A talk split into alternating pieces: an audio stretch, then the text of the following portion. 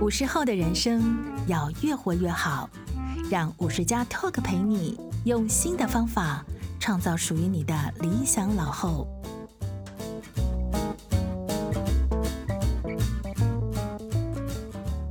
各位听众，大家好，欢迎收听五十加 Talk，我是本集节目主持人五十加主编陈婉欣。今天的来宾，我们邀请到吴念真导演。请舞蹈先跟大家打个招呼。啊，各位朋友，大家好，我是吴念真。舞蹈他在今年九月的时候有两本他年轻时候的旧作重新再版上市，一个是《抓住一个春天》，另外一本是呃这些人那些事。其中《抓住一个春天》是舞蹈人生当中第一本小说嘛？对，离现在都四十几年了嘛。嗯。他那时候写作的时候好像才二十五岁，对不对？对，刚退伍。嗯那现在舞蹈经过四十几年再回去回顾当时写的第一本小说，心里面有没有一些感叹，或者是看旧作时候的一些心情？这样讲吧，如果以七十二岁的年纪去看四十几年前的写的东西，真的很害羞啦，真的觉得非常非常害羞。但是从另外角度又有一个新的那个东西，就是说，呃，人生很多年轻的时候的事已经遗忘的事情，因为在阅读的过程中，你整个被唤醒了，就再去重新去读那些小说的时候，你甚至会记得这篇小说的时候是在哪里，然后那时候在干什么。那个整个被唤醒了，这样子，还有就跟这本书有关的所有的人跟事情，全部被叫回来了。对我来讲，个人的的收获是是这个。但是如果从一个阅读者的角度来看，我会觉得啊，天哪，年轻的时候写的真的很幼稚，就是 你好冲动哦，啊、很冲动。但是话又讲回来，有这有有几有几个晚上，我还在想说，也许是那样的冲动才有创作的可能吧。如果现在的年纪再回到以前那个岁月里面，大概你会犹豫很久。我会在想，我我我怎么写他，或怎样子？那可能到最后你会放弃他这样子。嗯，年轻的时候比较是凭着一股也没有想太多的热情去下笔写那些人物。没错没错，我觉得单纯的冲动有时候是一种一种很大的很强的动力。而且你现在可以看到二十几岁的时候是怎么样看这个世界的，觉得那时候单纯多了。现在好像比较复杂。现在看到一件事情的时候，你可能会从很多角度去去去看它。比如说，现在有时候看到很多很感动的事情，你都会犹豫一下，下笔的时候应该怎么写啊，或者或者是怎样子，或者是你以前看到报纸上有一个什么消息，你就会很有感这样子。现在不会啊，现在看到报纸上的消息，都会觉得这个政治人物讲这个话的意思是个什么？有什么阴谋吗？他的策略是什么？就想的比较复杂这样子。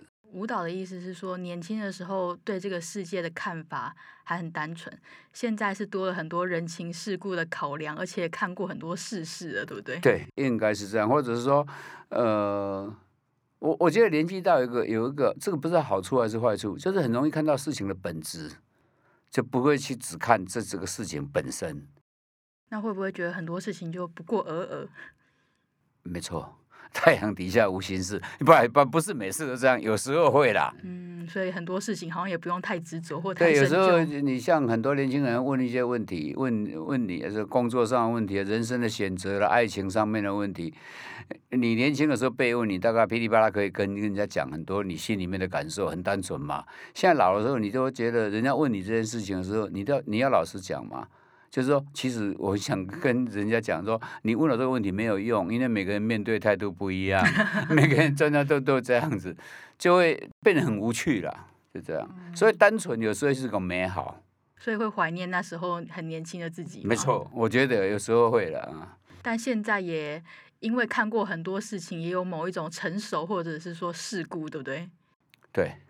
这个有时也不晓得是好处还是坏处，就像我刚刚讲的，你很多事情看那看到本质的那个东西的时候，觉得其他都很琐碎，这个有时候就讲蛮蛮无趣的啊。那。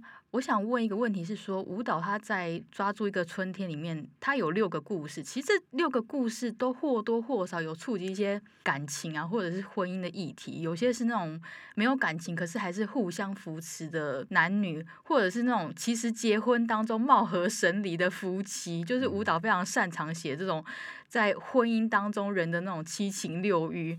可不可以请舞蹈谈一下？因为你现在结婚超过四十年了，跟那时候很年轻的自己已经。不一样了。那你对婚姻的或者是说感情的体悟是什么？我我想是这样，年轻的时候对爱情跟婚姻的看法非常单纯嘛，就是爱情就是我喜欢一个人，我非常喜欢他，然后想跟他一起过日子，就婚姻的这样子叫婚姻。但是你当当你在真正进入婚姻的时候，发现婚姻不是那回事的，因为两个不同的人要在一起，要走一辈子，很累，即便到一个年纪。也是一种学习，所以我最近刚好一个舞台剧在演，就《清明时节》，那是郑清文先生的小说改编的，这样。那里面谈到就是外遇的问题，刚好谈到那个婚姻的问题。我我那时候很多人讲婚姻，我说讲一句老实话啦，当然太太在旁边的话，你回答不容易那么那么那么不犹豫。如果你老实一点的回应的话，就婚姻其实是一种修行。啊，婚姻的确是一种修行啊，对不对？啊，修行到底是什么东西？就是说，嗯，以前听人家讲一个，我觉得一个解释不错，就是修行就是一种人生哲学的实践。舞蹈这个话讲的好玄哦。不不不，就是我决定了我怎么样去面对婚姻这件事情，然后我去我去实践它，就其实就是修行嘛。就是我抱持着对婚姻的态度是怎样子，然后我我我我去你去实际去。去做，啊，这个东西就这样子，这就。对，所以变成婚姻其实是双方面的一种妥协，就是一种一种，你也要让，我也要让让嘛。像我朋友常常会开玩笑讲说，婚姻最大的理想其实只有一句话可以概括，就是退一步海阔天空，忍一时风平浪静。因为两个人必然会有对事情的看法不一样，在这个家庭里面，两个都是主角，好，那你怎样去面对？意见不同的一件事，那两个是不是有一其中一定有一个我无法同意你的观点，但我可以退一步吧？因为这样子，所以婚姻才可以一直在延续。但是这个延续的过程中，你也在学习，其实双方面都会慢慢长大。但年轻的时候不是这样看啊，年轻看爱情或是看婚姻，大概只有浪漫的那一面，你没有看到最现实的一面。对，所以有一阵子都在学习，我觉得我人生过程都在学习，就是你以前。我曾经追过一个女孩子，没有追到。我告白的时候，她拒绝了。那多年之后又再见面，她没有结婚嘛？哈，而且我就就会问她说：“你那时候为什么？因为很久了，就会问她你那时候为什么拒绝？”她说：“你让我觉得恐怖啊。”啊，我说：“啊，为什么？”她说：“你跟我恋爱的时候，那种感觉是你要跟我结婚了。”他是不想结婚的人。哎，不是不是，他是刚刚大学还没毕业，才要毕业而已啊。他觉得我人生才刚开始，你现在就要叫我跟你，好像你要跟我结婚了，那我就要，我还没尝试开始多几次恋爱的经验的时候，你已经要娶我了，感觉他觉得压力要大，所以他觉得他会害怕，就先拒绝再说。我觉得那个是蛮诚恳的一种一种一个回应。对对，那可是对我年轻的时候来讲，我觉得谈恋爱本身在谈的过程中，就是以结婚为前提的交往，而且你要结婚之前，你是不是要承担某些责任？好、oh，OK，这是我年轻的时候的人生哲学，就是爱伴随着责任。那么成熟，爱有责任。对，当然爱要有责任啊。像我们这种年纪的男生，你要跟人家订婚，要要结婚，这是不是要有房子，要有正式的职业，让对方安心？好，我是一个老派的男士，所以这种观念就一直在我脑袋里面。可是有些人不是这样想啊，不一定每个人都像我这样想。难怪舞蹈小说里面的男性好像大部分都有一种承担的责任感，也许是一种投射吧，就会会这样子。嗯，舞蹈刚刚说婚姻是一种修行，所以在修行的过程当中，人会改变吗？会因为这样子有所成长，经历过挫折，或者是有一些争执过后，会。其实这样这样讲，其实婚姻跟你社会经历事实上一一直在并行的。你二十几岁、三十岁的时候结婚，对不对？你其实那时候的工作是什么状态？你在婚姻进行过程中，你的工作状态也在改变。其实婚姻上面会比较容易协调之外，其实在工作上面，你也学会了你怎么样去接受别人的意的意见，或是面对很多人。啊，应该讲人际关系，你如何跟别人相处？那我觉得这东西很重要，是两边都在进行的。你成长的过程中，不只只有家庭啊，连工作上也是嘛。所以我有一次跟朋友讲说，哎，我这样讲，一直很多人会开始把我骂一顿。我我我那时候很赞成过往的兵役制度，像我当兵是当三年，第一特种兵哈，其中还有两年是在金门没有回来过。那其实当兵对我来讲，我觉得现在回忆的过程中，先去先不要讲让军队里面的那种不合理状态或怎样子，这个是另外一件事。其实最大的收获是，你在当兵的过程中学会了怎么跟不同的人相处。哦，因为你你比如说你在上课，你在求学的过程中认识大概是同温层的那一群人，成绩跟你差不多，考上差不多的学校，念的同样的科系，都是这样的人。但部队不一样哦，部队。东西南北各方的人都有，家庭背景也不一样，教育程度也不一样，对事情看法也不一样，甚至省级不一样。我们那时候还有老士官长，都职业军人这样子啊，他们跟社会其实已经隔阂了很很久了。好，他们的观念只是你真的无法接受啊。可是，在那个过程里面，你怎样学会了跟每个人相处？嗯，跟每个人变成朋友。那变成朋友的时候，最大的收获是每个人很愿意把他们的生命过程的经历跟你分享。那我所以，我常常跟他讲说，其实每一个人，你如果细细坐下来，细细的去聆听他们的生命经验的时候，我觉得是我是一本书，是别人没有写过的书。那所以，我觉得我自己在当兵的三年过程里面，其实获益良多，学会跟人相处，还有听到不同的生命经验。这个对自己的工作很有帮助啊！比如说有一次写监狱的事，写那个剧本，写监狱，写写写写监狱的过程，怎样进去关，怎样怎样怎样。那个导演就说：“你被关过是不是？要不然你怎么这么 你怎么这么熟悉啊？”不是啊，很熟。对，不是啊，不是是部队的有人被关过哦，他是强奸未遂被关。好，那他很不喜欢人家问他为什么未遂，所以你态度有点暧昧，他就跟你打架了。哦，但你要学会，因为他信任你，所以他会跟你讲，讲为什么，到底那件事情是怎样子。那我觉得那就又是另外一本书，另外一篇小说了。那我觉得这个部分很重要。好了，你在社会上既然要学会跟不同的人相处，在在那个过程中，你的个性什么东西，哎，被别人接受了。同样的事情是你搬到家里面来，婚姻也是这样子啊。就是人际关系的相处之道是一以贯之的。对。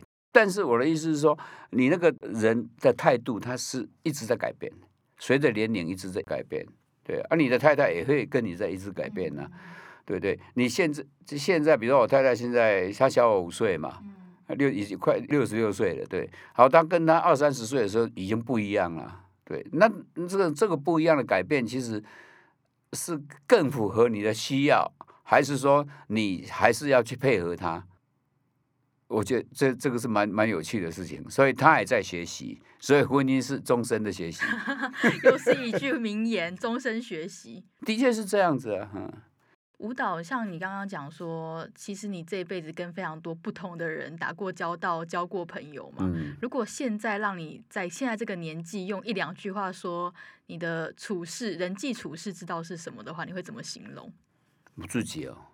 无欲则刚，无欲则刚。对我，我跟别人交交往的过程中，我不会说从对方的身上得到什么利益。我觉得是真诚。比如说，你去拍一个广告，其实跟客户的关系，我也是很单纯。就是我每次都想问他们说：“哎，广告出来之后，销售量有没有增加？哦，有没有帮到客户？对对对，不然那广告是没有意义的，花那么多钱是没有意义的。其实我是用这个角度去跟。所有人相处，我不会想说，我跟他交往的过程中，我必须得到什么其他的权利或什么的，我从来没有这样想过。嗯，舞蹈的作品当中，其实你非常的擅长去描写那种小人物在人生当中的一些。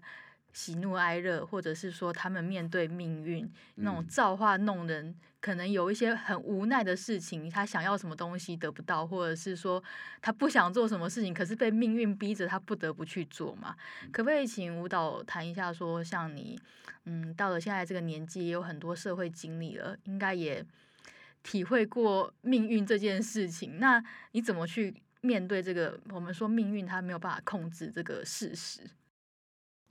我想，如果讲生人会变成宗教节目啊，没有是开，是是开玩笑了哈。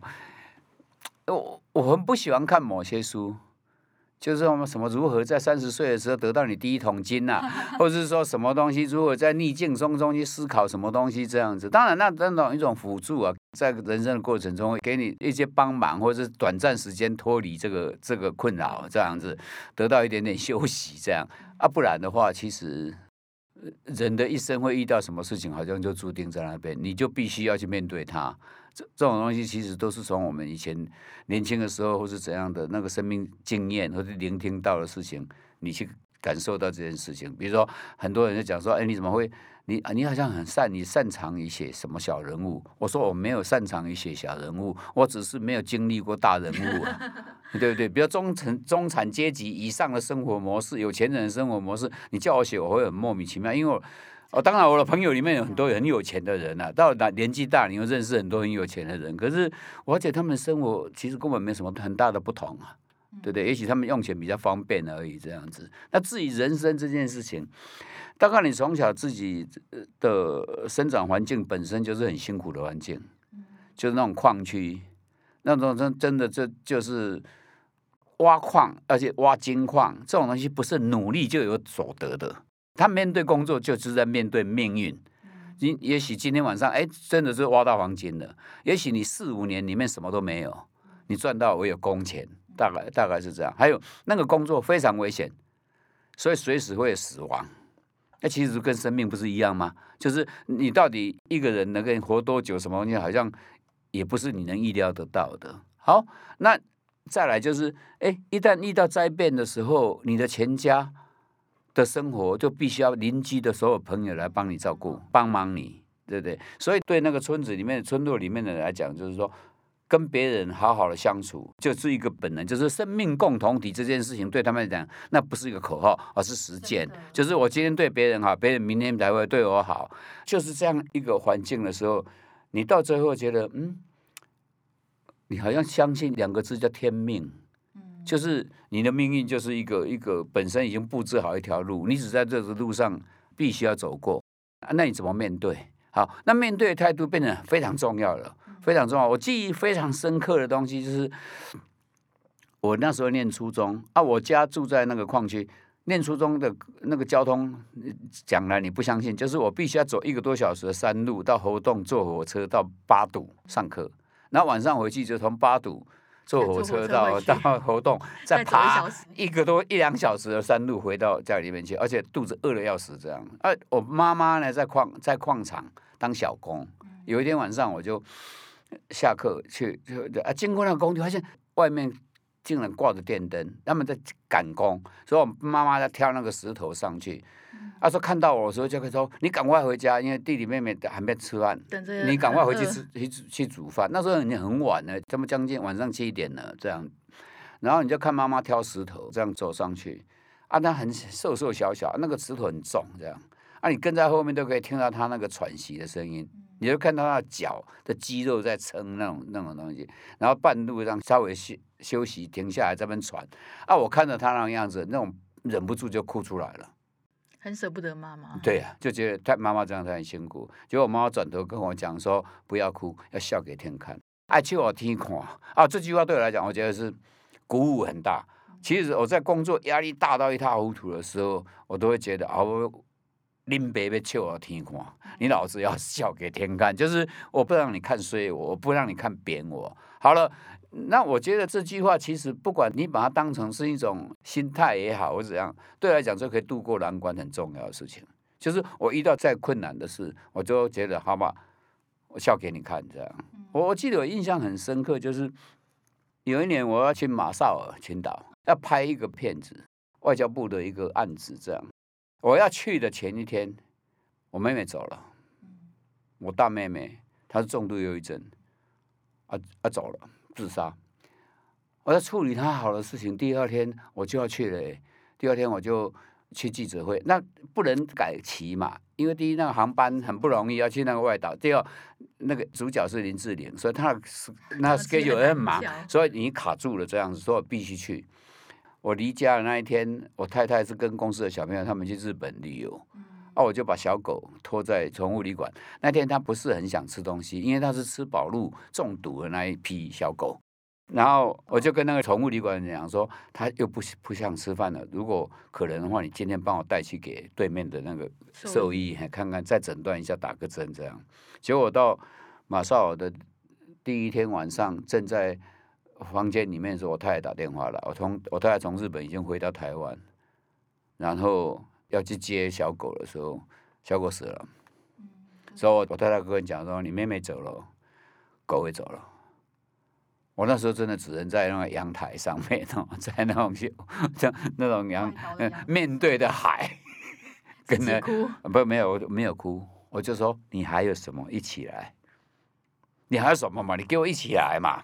打击全部一起来吧！对对对对对对，那种那种感觉这样，你叫完了之后好像哎比较比较是啊，那种心里面本来累积的那种。难难描述的那种痛跟恨跟什么东西乱七八糟的东西，这样那种些杂物 一下子好像被丢开之后，我有勇气面对你，你再来。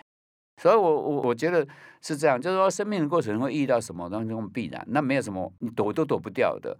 你在意的，我觉得是用你用什么态度跟胸怀去面对这件事情。你了解这种灾难是必然的嘛，或是什么东西嘛，就这样子。所以我反而对自己的事情可以处理的。应该可以处理的很好。此刻到七十岁的现在，我觉得应该慢慢慢，应该可以处理的很好了。我反而对别人的灾难都会不晓得怎么办，很难过，哎、欸，很难过。像我昨天晚上很晚才要去睡觉前才开电视，看到一个新闻，就大直，嗯啊，有一个盖了 整个楼房这样陷下去嘛。我那时候第一次觉得，哇天哪！我要是我，我此刻怎么处理这些事情？我我像我太太就会马上问我说：“如果遇到状况，你会第一个拿什么？就是要撤走了，你第一个拿什么？”我说：“拿包包啊，因为我包包里面最重要的东西就在包包里面啊，皮夹里面有信用卡、有提款卡、身份证什么东西这样，其他我不晓得拿什么。但是我我那时候会替这一群人担心，而且想到他们跟这个房子的感情，在一刹那之间要趋近于灰飞烟灭那种感觉哇！那因为我不是当事人。”所以，我都会会很难过的说啊，他们怎么去面对这些事？对，那如果是我，当然可以面对。哎，偶尔把它当成就是人生必然会碰到的事。那既然碰到，你要怎么处理？就这样子。嗯。所以，其实舞蹈你自己面对人生当中，你觉得该来的就是会来，那就是用一种比较强韧的态度去面对它。对，也不一定说强韧，看你怎么，你也可以柔软的去接它。就这样，我觉得这个部分是有意思的。比如说，有一阵子我就在想，想很多事情。有一次就打球是跟朋友讲说：“哎，我跟你讲，我终于领悟出自己人生的态度应该是怎样。我的人生态度是自我精进，以人为善。”好有学问的。不不不不，就就其实就可以综合这八个字啊。对不对？以人为善，就是我不会去欺负别人，我不会去欺压别人，我不会企图从别人身上得到任何利益。但人家需要我，我会尽量去帮忙人家，去尽量做人家。自我精进就是说，你老是在学好的事情嘛，你不懂的事情，你就赶快去看书啊，或去问别人啊，让自己不要那么笨。我我觉得就这样子。嗯，舞蹈，你到这个年纪还会觉得说自己有很多不懂的事情吗？当然，像今天早上朋友传了一个一个信息。它是英文的嘛？那你里面有几个字我真的不懂这件事情，就去马上去查，或是这件事情到底是什么事，赶快去查一下。对，这本能呐，真的是本能。嗯，因为知识一直在增进呐。你说我们这一代的人在处理山西上面的问题，绝对没你们厉害啊。所以你有一种可能是把儿子找回来帮我处理，另外一种哎打电话给儿子怎么处理？那你要不要学会这件事情？我有事才发现说，哎。我很多朋友，像我这种年纪的朋友，不一定每个人都可以在键盘上快速打字的，因为我的工作是训练到你会本来用笔写东西，到后来你必须用电脑写东西。啊，你觉觉得旁边的这年纪跟你差不多的人都一样，可是你会后来发现不是哎，有些人好像不太会，不太会，因为他有秘书啊。出一张嘴就好了。对呀，我们这种没秘书的人就只能自己自己打字，自己处理很多事情这样。哎，可是有时候这新的东西你也不会，有时候问很多问题都问的我都真的不好意思啊，就这样。所以舞蹈觉得说，人生到这个年纪还是可以有很多新的刺激，不会觉得生命还蛮无聊的，是不是？对啊，前几前一阵子在看一个东西，想把那个东西搞懂。那个东西理论上几个字可以形容，但是到底。它的学问是什么东西？好像好多书要看哦，叫核融合。现在美国在发展说怎样用核融合发电嘛？那这一群人在研究这个东西，怎样怎样？后来觉得哇，什么高温的是要一亿度摄氏一亿度的高温世界，你是无法想象这些东西，所以你就会想办法去 Google 这些那个东西看一看呢、啊。我觉得你就把它当成尝试或者知识去理解吧，对啊。就是对这个世界还是有很多的好奇。啊，当然是，因为你面对的世界正在改变。舞蹈刚刚有提到说。我们前面聊到说，人生有很多的意外嘛，你不知道什么时候那个老天会安排一个打击给你这件事情。嗯、但是你好像提到说，你几年前已经做那个预立医疗决定，然后还有跟你的家人说，你日后要怎么处理你的身后事，嗯、就是用一种还蛮豁达的态度去面对的。这可不可以跟我们分享？这个这个不不关豁达，我觉得那是一种责任，嗯，有一种责任。对我来讲，我觉得啊，应该这样讲。就是我跟我太太常常讲说，我们到一个年纪的时候，就希望不要成为你的子女的负担。我我也是开玩笑了哈，开玩笑讲说，我们这一代人，就是民国四十几年出生，一九五零年代出生的这一群人，半开玩笑讲是奉养父母的最后一代，也即将被子女弃养的第一代。嗯，因为我们的小孩子其实他把可以把自己日自己的日子过好已经很了不起了哈，我们都是二十几岁、三十岁就买房子了，他们现在怎么可能？四五十岁可能才会去买。对对对，所以他们能把日子日子过好，能够能够余力把自己的下一代照顾好，我觉得也是谢天谢地了。那我们这一群老先生们就不用成为别人的负担，也不要成为这个社会的负担，这样啊。所以就是说，面对生命必然到来的那种结束的阶段。你要有一种心理准备，好像我太太她就当护士的，她以前当年轻的时候当护士，所以她比较细心一点点。那那时候我们只有一个小孩，她就讲说，哎，如果我们老了没人照顾的时候，你一个小孩子真的要照顾两个生病人，真的很累。所以她就去保那个什么看护险，就以后要找看护的时候，保险公司付费，就不用小孩子来照顾你这样。我爸爸很早就过世，后来我妈妈过世的时候，有人在处理好的时候，在车上我就跟我儿子讲说：“你以后再下来要面对的丧事就是我跟妈妈了。”嗯，对，就轮到我们。那所以趁那个时候就跟他讲：“你处理我们很简单，就把它烧一烧，然后拿到哪里去去拿到花鼓山或哪里去是执葬这样子啊，这样你就不用去扫墓啊，什么东西这样哈，这样就好了。”好。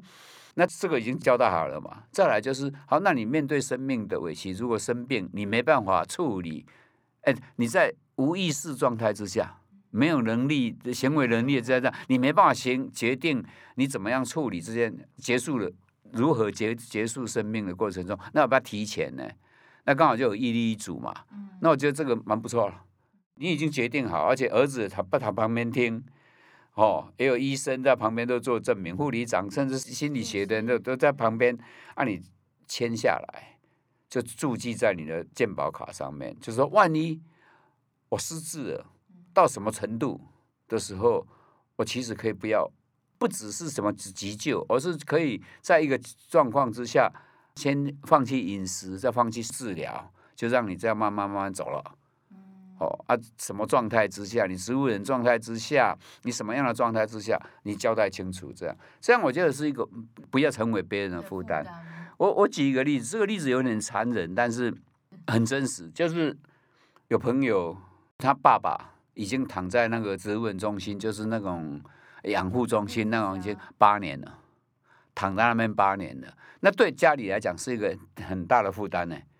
不是经济上的负担，是心里面。就就我我一个礼拜如果没有去看看他，我会觉得很很很不舍，这样子这样子。你有照顾者的责任跟义务。对，结果呢，就在那个 COVID-19 的时候，他们那个养护中心有几个人就走了。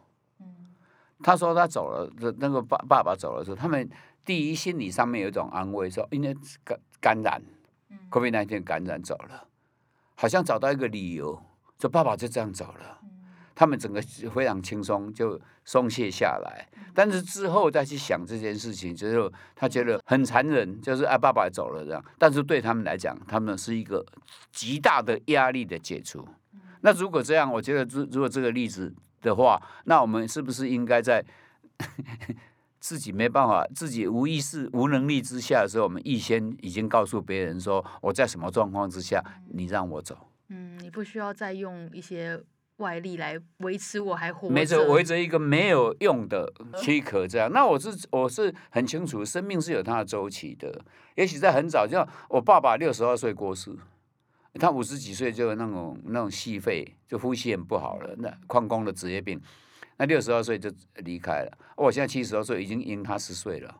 那我觉得生命一定到一个阶段，它会消失。好，那你用什么态度去面对生命消失这件事情？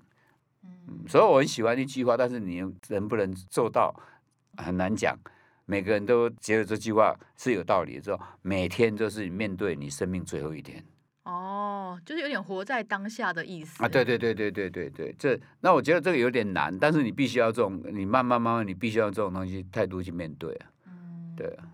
哇，那舞蹈可以问一下，如果真的每天都是最后一天，那今天你会想要做什么？没有一样，我觉得把今天你的节呃该做的事情做完。今天要早上十点钟我要来录音，了地址查清楚了，然后在哪里不要迟到，然后赶快等一下十二点回国家剧院。嗯然后要去排练，然后晚上又要演出，就这样。我觉得把今天事情就是你你该做的事情做完，做完做完，对对啊。如果今天就走了，哦，明天事情没办法做，那对不起大家了，这样，那我也没办法。我我觉得是这样的，嗯。舞蹈，因为我们这边还是五十加，所以还是要问一些跟年龄有关的问题。呃，是。就是你之前做那个舞台剧《人间条件八》的时候，那个是写一个退退休男，你知道还没有？现在现在正在做，现在正在排练中。嗯。嗯，就是你说那个故事有一点灵感是，就是你看你自己朋友的群组里面，然后观察那些退休老先生、老太太的一些生活状况去写。你说就是很多人虽然他就是可能现在六七十岁都还很健康，可是内在其实有种很空虚的感觉。我这样觉得，我只是觉得有时候看人就很多事情啊，哦，这这样讲起来好了。所以以前讲那个孔子讲什么几三十而立，四十而播什么东东东，到七十是从心所欲而不逾矩嘛，不逾矩嘛，哈，就这样子。那时候是七十岁是人是七十古来稀嘛。所以那时候那个年代的人活到七十岁，当然可以不逾矩啊，因为他能做的坏事也不多啊。连说不定连走路都很忙，都走出门都很难呐、啊。对，去散个步已经开心的不得了了，不是这样吗？那时候也没有假牙，所以他那你可以想象那些人都没牙齿，连吃东西都没什么东西，还不逾矩的，看要你能活着已经了不起。现在不是、啊，现在不是、啊，现在是他们号称人生七十才开始啊。好好，那这个问题就是就来了，就一个新新的在台湾呢、必须要新的面对的东西，就是你退休，假如六十五岁，你到你走，这个过程可能一二十年呢。我一个朋友讲的非常好，我也用在剧本里面呢。假后够简报啊，大概让瓦嘎姐的跟他阿不得，就是不会挂，你知道吗？啊，那这这个过程一二十年的日日子里面，你到底怎么样去过？那有没有去注意他们？就是说，我们现在长照二点零，照顾那些不能动的家伙嘛，对不对？好，这一群能动的，说不定更麻烦呢。因为他没有过往的例子可以告诉他们怎么样在退休之后到你走之间过你这这个闲闲没事干的这一生啊，所以你在你的朋友的 line 或什么东西，你常常看到他们在找事情做嘛。那每个人我开玩笑讲，有时拿那个朋友的 line 的群主给他说，哎，他们现在拼那个什么，拼谁谁最先说晚安。为什么？有的是十点钟晚上传来晚安，今天美好一天已经过了，面对明天吧，晚安。然后有人九点就。传了，我们现在最高纪录是晚上六点半就传了，就是我要当第一个啊！我说没事嘛，就这样子嘛，没事嘛。像不是像我们每次把 LINE 打开，只是把数字消消灭掉而已哈。啊，他们就是就就就这样。但以前没有过往，没有没有这种例子，说在退休到你走了这一长漫长的岁月里面，你要做什么？好啊，他们的心态是什么？到底是到底是什么？有一个朋友就写了一个东西，他说来来去去的这文字里面，发现说，好，这一群人虽然到这个年纪了，他们还是渴望被聆听，被尊重，还有被需要，有一些被爱跟关注的感觉。对，但问题是这三样都很难。你要你孙子聆听你吗？好困难哦。你想什么他听得下去的？请问一下，你没有告诉人家说。我可以什么讲什么可以让人家聆聆听，还有讲话的态度是什么样，人家会接受聆听，还有被尊重。我被尊重，你起码要值得尊重嘛。你要做一点值得尊重的事。被需要，你好像没有什么可以需要。有有价值才会人家需要你。对对，除非你有钱，你掌控了某些钱啊，儿子知道你有钱，孙子知道你有钱，要对你礼貌一点，然后你来，我贴几千块、几万块给你，这样子，这这这样子，好。就是你渴望的事情跟能达到的东西很很差很多的时候，那种失落感就来了。好啊，如果永远活在失落感的过程中，漫长的岁月真的很难过哎。哦，有一个朋友的小孩讲过一句话，他说：“爸爸。”以前不一定每天都看得到他，因为他他早上去上课的时候他还没起床，然后他就上班了。上班他回来，晚上他回来的时候，爸爸很晚才回来这样子。可是他觉得爸爸是存在的，因为爸爸让这个家庭在安稳的过日子这样子。好了，现在他自己在养家糊口了这样子，然后爸爸呢天天在家，因为退休了，看到不想看了，反而没有存在感，这仿佛就是一个家具而已这样子。那我觉得这个部分是有意思的。这个部分就牵扯到，如果有一个小说或是一个戏剧，是可以让年轻的，就是我们的下一代或下下一代，他们去看这个戏，就知道说啊，我们怎样去跟这些长辈相处，啊，也可以让长辈想说，那我如何面对这一段漫长的岁月？因为以前可能你退休是不久就挂掉了，嗯，现在没有哎，退休之后还有好久。对呀，所以那你才会那么热闹啊。